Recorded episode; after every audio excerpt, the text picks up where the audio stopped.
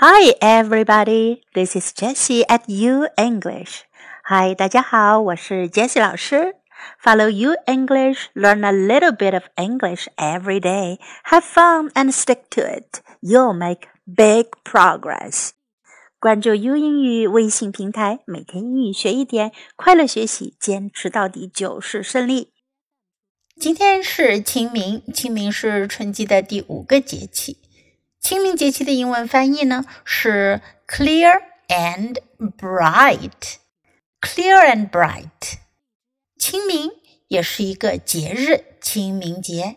清明节就可以直接用拼音来表达，the Qingming Festival，也可以译作更为形象直白的扫墓节，Tomb Sweeping Day。我们来看看如何用英文描述清明这一节气，学会用英文讲述节气的故事，传播中国文化。The traditional Chinese calendar divides a year into 24 solar terms. Qingming, literally clear and bright, is the fifth solar term. It begins when the sun reaches the celestial longitude of 15 degrees and ends when it reaches the longitude of 30 degrees. It more often refers in particular to the day when the sun is exactly at the celestial longitude of 15 degrees, which in the Gregorian calendar is around April the 5th. Each solar term can be divided into three pentads. They are first pentad, second pentad, and last pentad. Pentads in Qingming include first pentad the paulownia begins to bloom. Second pentad voles transform into quails. Last pentad 末后红实现。Rainbows begin to appear. Of all the 24 solar terms, Clear and Bright is the only one whose first day is also a traditional Chinese festival, Qingming Festival, or Tomb Sweeping Day. The words clear and bright describe the weather during this period.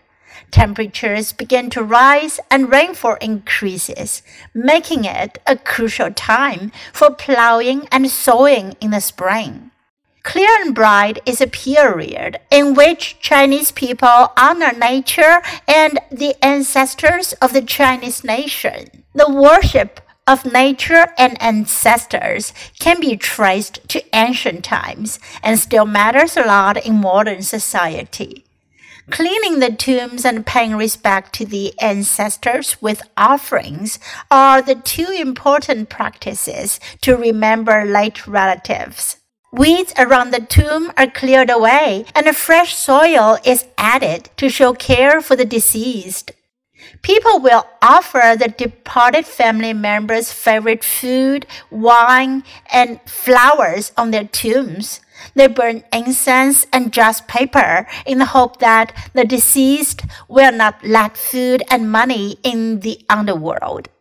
In the lower reaches of the Yangtze River region, Qingtuan is the main dessert people really enjoy.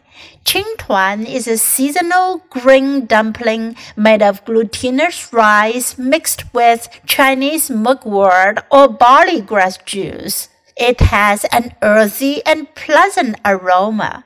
Qingtuan are also sacrificed to ancestors on Tomb Sweeping Day. The Qingming Festival, the Spring Festival, and the Dragon Boat Festival and the Mid Autumn Festival are known as China's four traditional festivals. Of all the four festivals, Qingming is the least commercialized, which shows how much attention people give to this festival. Not only is clear and bright a period for commemorating the deceased, it is also time for people to go out and enjoy nature. As trees turn green, flowers blossom, and the sun shines brightly, everything returns to life. It is a fine time to appreciate the beauty of nature. This custom can be traced back to the spring and autumn period and warring states period. Strolling outside in spring adds joy to life and promotes a healthy body and mind. 最后，我们一起来学习一下二十四节气的英文名称。Start of spring，立春。Start of spring。Rain water， 雨水 （rainwater）。Awakening of insects，惊蛰 Awakening of insects. Vernal equinox, Vernal equinox. Clear and bright, Clear and bright. Grain rain, 谷雨 rain. Start of summer, start of summer. Grain full, 小满。Grain full. Grain in ear, 芒种。Grain in ear. Summer solstice, Summer solstice. Minor heat, Minor heat. Major heat. 大暑 major heat. Start of autumn, 立秋 start of autumn.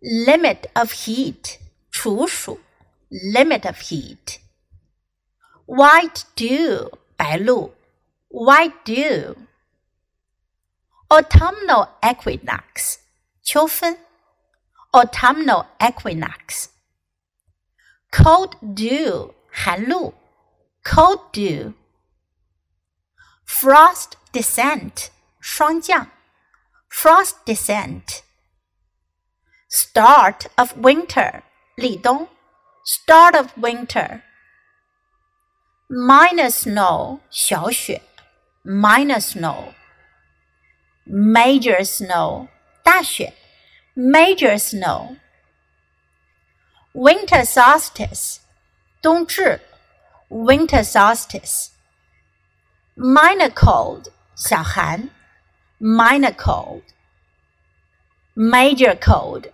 大寒，major cold。now it's your time to open your mouth and practice. Have fun learning English. That's all for today. Until next time, goodbye.